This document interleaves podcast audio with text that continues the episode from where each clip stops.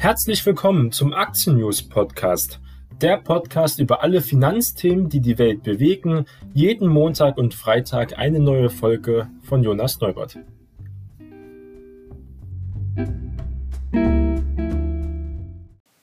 Heute ist Freitag, der 26. März und wir starten gemeinsam in den letzten Handelstag der Woche.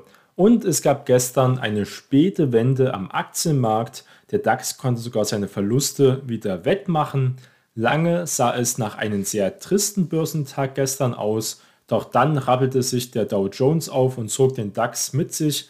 Anleger bleiben hin und her gerissen zwischen Corona-Sorgen und der Aussicht auf gigantische Konjunkturhilfen.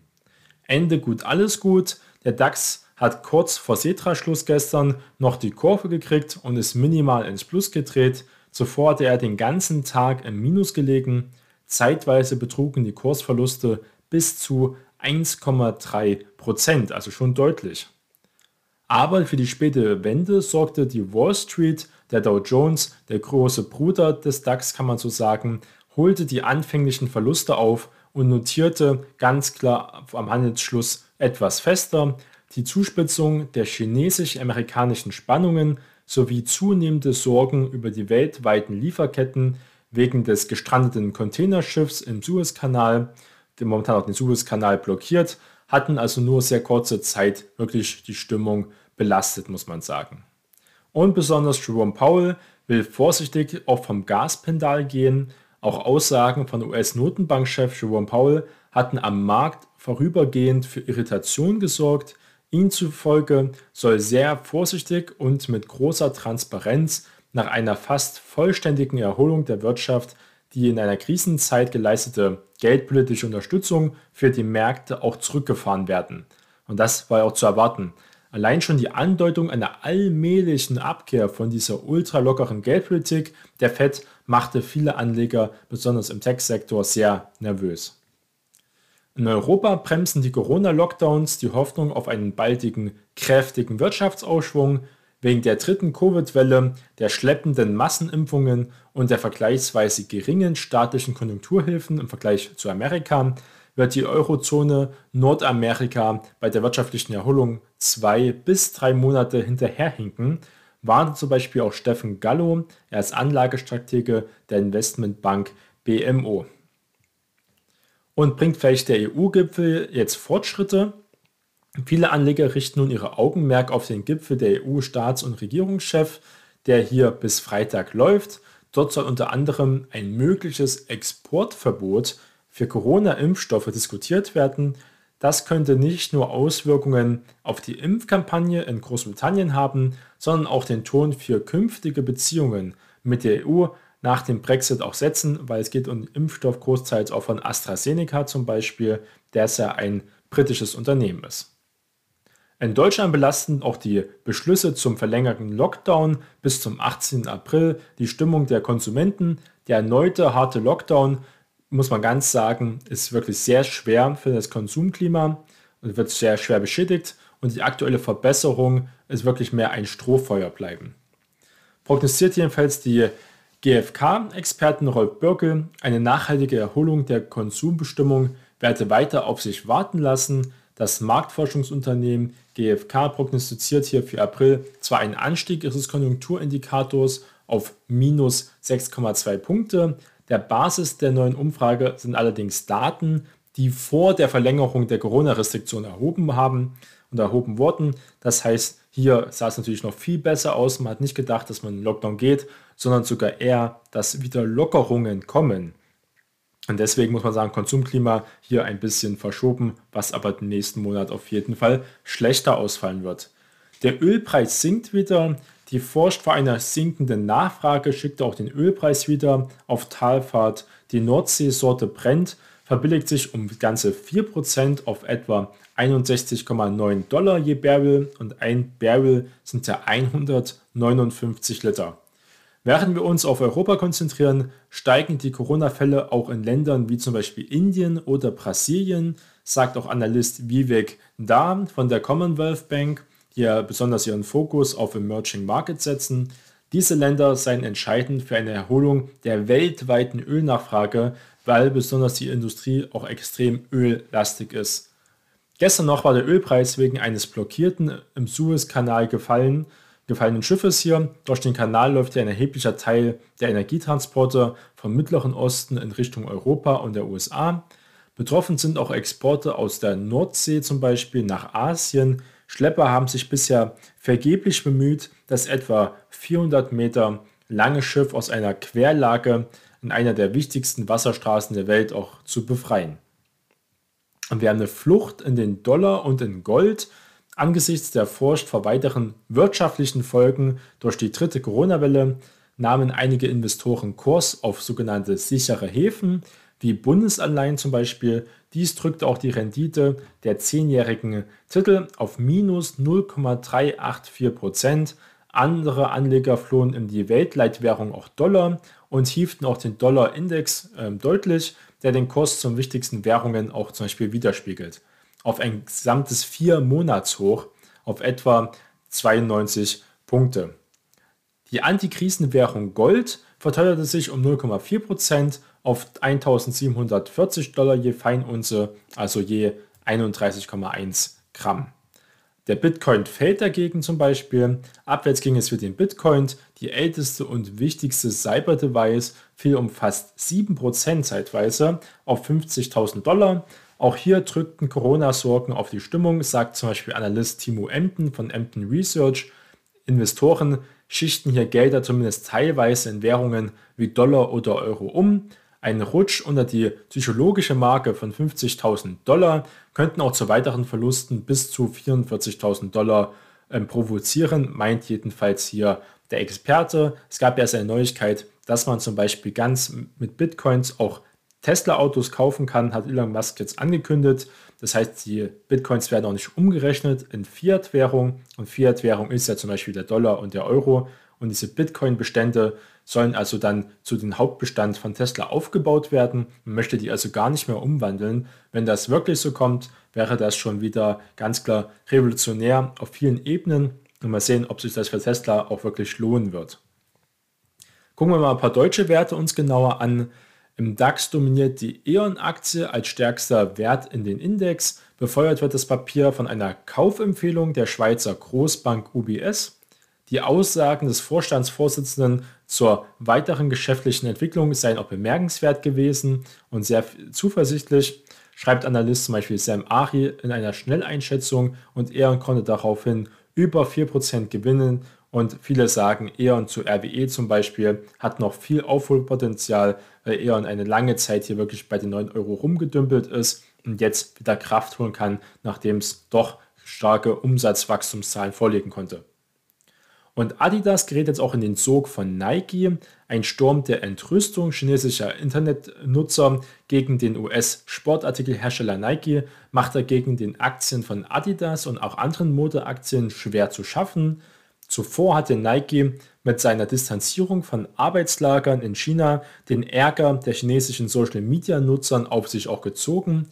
Der Sportartikelhersteller schrieb auch auf Twitter, und Twitter-ähnlichen Plattform besser gesagt, die chinesischen Variante Weibo. Das Unternehmen sei besorgt über Berichte der Zwangsarbeit in Xinjiang und würde keine Baumwolle mehr aus dieser Region verwenden, genauso auch wie HM es angekündigt hat. Ein Aufruf Pekings, ausländische Marken daran zu hindern, Chinas Namen zu beschmutzen, veranlasste Internetnutzer, nach anderen zuvor veröffentlichten Aussagen ausländische Einzelhändler in Xixipang zu zum Beispiel besuchen und zu suchen und nicht bei diesen bösen westlichen Konzernen zu kaufen. Man muss dazu sagen, dass es ganz typisch ein ganz typisches Mittel der kommunistischen Regierung, diesen sogenannten Volkssturm, wie man es ähm, sogar aus ganz dunklen Zeiten in Deutschland kannte, die Leute aufzuhetzen mit ihren Staatsmedien. Es gibt da keine freie Presse, auch Weibo ist nicht frei, wird auch von Staat teilweise kontrolliert. Und die wird ganz klar bestimmte Informationen geschoben, besonders wenn es um die Lage der Uiguren geht in Xinjiang muss man ganz klar sagen, dass hier ganz klar Fehlinformationen betrieben werden, um das Volk anzustacheln. Viele Chinesen wissen gar nicht, was da in diesen Regionen wirklich passiert ähm, und werden ganz klar dagegen getäuscht. Man denkt wirklich, das sind nur Erziehungsprogramme, Ausbildungsprogramme positiv, man hilft den Leuten Arbeit zu finden, man integriert sie in die chinesische Gesellschaft, aber wie das natürlich passiert, unter welchen Mitteln und was noch alles im Hintergrund, das verschweigt natürlich die Regierung auf ganz großen Fronten. Es gab letztens einen Bericht, wo zum Beispiel zum ersten Mal die äh, Social Media Plattformen teilweise auch online waren, in China zu erreichbar und wo die Leute dann zum ersten Mal gelesen haben, dass es diese Uiguren-Lager gibt, wirklich, was da in den Lagern auch passiert. Dann waren viele entsetzt, sie haben das noch nie gehört zum Beispiel. Man kann nicht sagen, dass hier die chinesische Bevölkerung auf den gleichen Wissensstand in diesen Bereichen ist wie wir zum Beispiel. Gibt es ganz viele Berichte dazu, das kann auch ganz viele Forscher haben ganz klar gesagt, dass die Uiguren hier wirklich ähm, extreme Menschenrechtsverletzungen passieren täglich und das kann man auch jetzt hier nicht mehr leugnen. Aber China wehrt sich also mit den sogenannten Volkssturm, den Volkszorn und hier leidet besonders also die Motorindustrie. Was danach kommt, kann danach auch die Autoindustrie werden, alles Mögliche. China sucht sich seine Feinde selber, um innere politische Macht aufzubauen und auch Stabilität zu gewinnen wir gegen die Welt, China gegen den bösen Westen zum Beispiel. Das ist ein ganz bewusstes Narrativ, was hier gesetzt wird. Das sollte man sich auf jeden Fall bewusst werden, wenn man auch hier in China Aktien investiert zum Beispiel. Aber kommen wir weiter zu anderen Werten. Kommen wir mal zu VW, weil wir es gerade mit Automobilsektoren haben, die auch ganz stark in China engagiert sind. Und VW-Nutzerfahrzeuge haben jetzt hier rote Zahlen vorgelegt. Die Volkswagen Nutzfahrzeugstochter stellt sich für das laufende Jahr trotz steigender Auslieferungen auf einen Verlust ein. Das Unternehmen rechnet nach Angaben vom vergangenen Donnerstag mit mehr als 400.000 Fahrzeugen, die an Kunden übergeben werden sollen. Dennoch werde ein operativer Verlust erwartet. VW Nutzfahrzeuge begründet hier das mit Investitionen in die Transformation, also den Umbau der Werke und auch die Einführung vollelektrischer Modelle. Muss man sagen, trotzdem die VW Volkswagen Aktie, VW Aktie wieder stark gestiegen, über 4%. Und da sind noch viele Spekulanten mit an Bord, um so eine hohe Bewertung, die so schnell gestiegen ist, zu rechtfertigen. Allgemein wird es ein sehr, sehr teurer Transformation werden. Auch bei Tesla war es ja nicht einfach ähm, ein Zuckerspiel, wirklich so schnell seinen Konzern zu transformieren. Es wird viel, viel Geld kosten, viel, viel Zeit. Es wird auf die Margen drücken. Es wird auch auf die Dividende weiter drücken. Momentan hat, zahlt wirklich VW 100% von ihrem Cashflow als Dividende aus. Ist also nicht sehr stabil momentan dieser Wert. Wenn es um die Dividende geht, ist es sehr fraglich, wie weit sie die wirklich zahlen können. Oder sie müssen weiter neue Schulden aufnehmen, was für die Bilanz auf jeden Fall auch nicht gut wäre. Also um wirklich Wachstum zu erreichen und auch mit Tesla in der E-Mobilität zu konkurrieren, muss VW ganz klar mehr Kapital einsetzen, möglicherweise auch eine Kapitalerhöhung mal durchführen, um hier wirklich eins und eins mitzugehen. Und das wird sehr, sehr teuer, kann auch sehr erfolgreich werden, aber da muss VW auch jetzt mutig sein und viel Geld in die Hand nehmen und womöglich auch mal mit der Dividendenpolitik das Ganze nochmal überdenken. Gucken wir mal TUI an und TUI muss noch viel aufholen. Trotz mancher Jubelmeldungen hat ja der Reisekonzern TUI noch viel zu tun. Die Buchungszahlen legen auch unverändert auf einen ermutigenden Niveau. Von 2,8 Millionen Gästen teilte TUI vor der Hauptversammlung auch mit, die jetzt ansteht. Das seien allerdings 60 Prozent weniger als im Vorjahr, Vorkrisenjahr 2019. Zugleich betonte auch TUI, hier flexibel anpassen zu können, falls die Nachfrage durch Fortschritte in der Pandemiebekämpfung auch stärker steigen wird. Und TUI momentan einer der größeren Verlierer, hält sich aber noch über 4 Euro, was doch sehr erstaunlich ist, wenn man überlegt, mit vielen Problemen auch TUI noch zu kämpfen hat, wobei immer mehr Leute jetzt in den Urlaub fliegen können. Wenn wir uns zu Evotech zum Beispiel mal wenden, Evotech rechnet jetzt mit höheren Kosten, muss man sagen. Und zwar der Hamburger Wirkstoffforscher Evotech hat im vergangenen Jahr mehr umgesetzt als, als erwartet. Ein sehr starker Wert gewesen. Die Erlöse stiegen um 12% auf rund eine halbe Milliarde Euro. Das Ergebnis wurde unter anderem durch höhere Kosten für die Forschung und Entwicklung und den Anlauf einer neuen Produktionsanlage hier belastet, aber ein ganz klarer ähm, Gewinner vom letzten Jahr. Eine starke Kurssteigerung erfahren. Hier waren auch viele Shortseller mit engagiert, die natürlich auch in der Zeit, wo GameStop äh, Manie herrschte an den Börsen, wo Leute wirklich nach star stark geschorteten Aktien geguckt haben, konnte Evotech da zeitweise stark profitieren. Wir kommen mal zur Solarbranche, zu erneuerbaren Energien, ein sehr beliebtes Anlagethema in Deutschland. Und zwar SMA Solar schreibt wieder schwarze Zahlen, was erstmal eine sehr positive Neuigkeit ist. Der Solartechnikkonzern SMA Solar hat im vergangenen Jahr seinen Umsatz um 12% auf 1,03 Milliarden Euro verbessert. Das Konzernergebnis stieg auf 28,1 Millionen Euro nach einem Minus noch von 8,6 Millionen im Jahr zuvor. Für das erste Quartal kündigte der Vorstand einen Umsatzrückgang an, aber ein deutlich verbessertes operatives Ergebnis im Vergleich zum Vorjahr. Das ist natürlich die Frage, wenn es so gut läuft, warum wird es einen Umsatzrückgang zum Beispiel geben? Daraufhin SMA Solar über 12% teilweise gesunken und dann etwa bei 11% geschlossen bei 45 Euro. Also doch ein staatlicher Abverkauf, aber alle Solarwerte muss man sagen, Jinko Solar, Enphase, First Solar und Co. sind im freien Fall noch viel stärker als andere Technologieaktien zum Beispiel. Im schwachen Marktumfeld geraten besonders Solaraktien auch am vergangenen Donnerstag einmal mehr kräftig unter die Räder. Die Papiere von Jinko Solar zum Beispiel und auch Enphase oder Solar First verlieren auch zwischen 5 und 10 Prozent. Auch Encarvis zum Beispiel als deutscher Wert äh, starke Minus.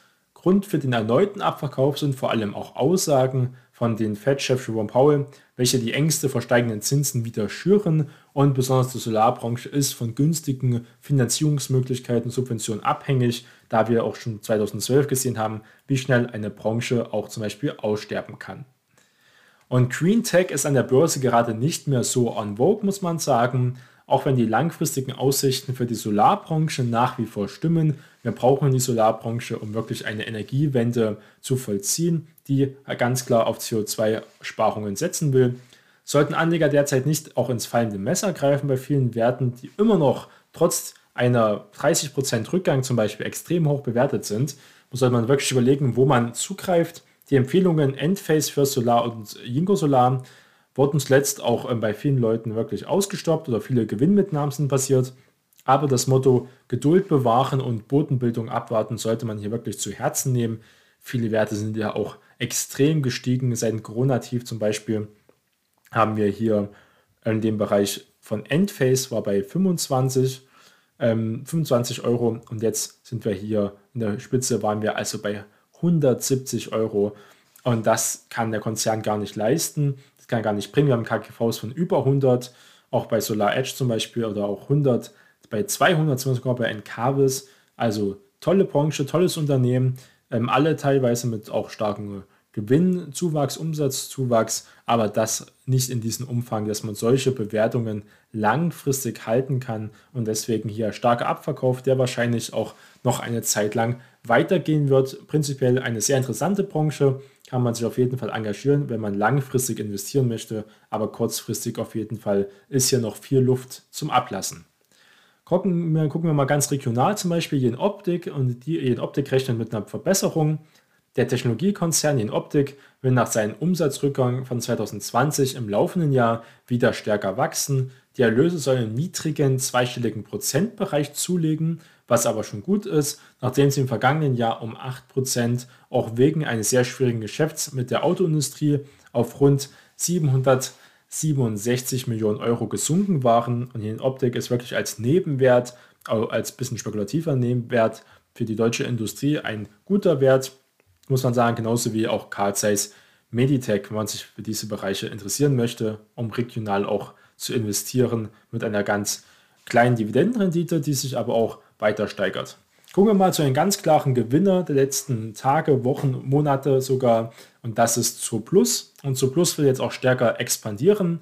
Der Online-Händler für Haustierbedarf Zooplus plant seinen Umsatz bis zum Jahr 2025 auf 3,4 bis 3,8 Milliarden Euro zu steigern. Im vergangenen Jahr profitierte das S-DAX-Mitglied stark vom Trend zum Online-Einkaufen. Der Umsatz wuchs um gut 18 Prozent auf 1,8 Milliarden Euro und das operative Ergebnis lag bei 63,3 Millionen Euro und hat sich damit mehr als verfünffacht, also ganz starke Werte, zu plus auch über 15 Prozent gestiegen am gestrigen Donnerstag, ganz starke Werte.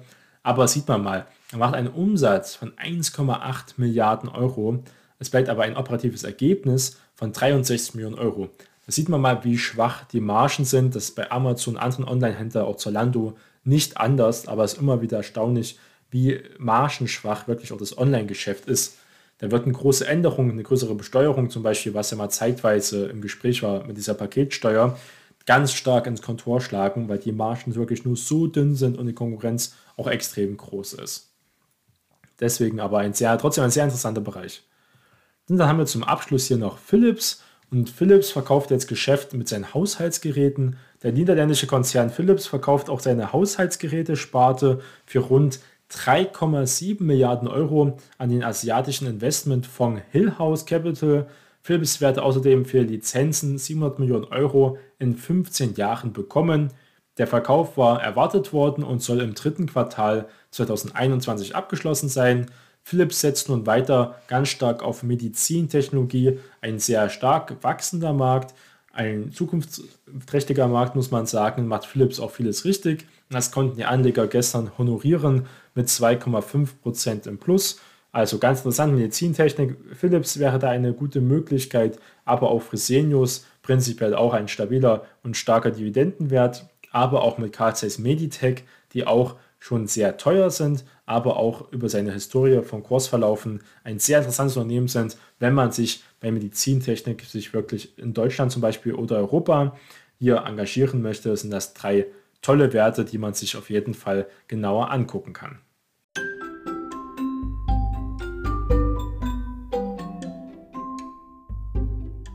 Die im Podcast besprochenen Finanzprodukte stellen keine spezifische Kauf- oder Anlageempfehlung dar. Die Moderatorin und Verlag haften nicht für etwaige Verluste, die aufgrund der Gedanken und der Ideen entstehen. Die Inhalte dienen nur zur allgemeinen Information und ersetzen keine Anlageberatung.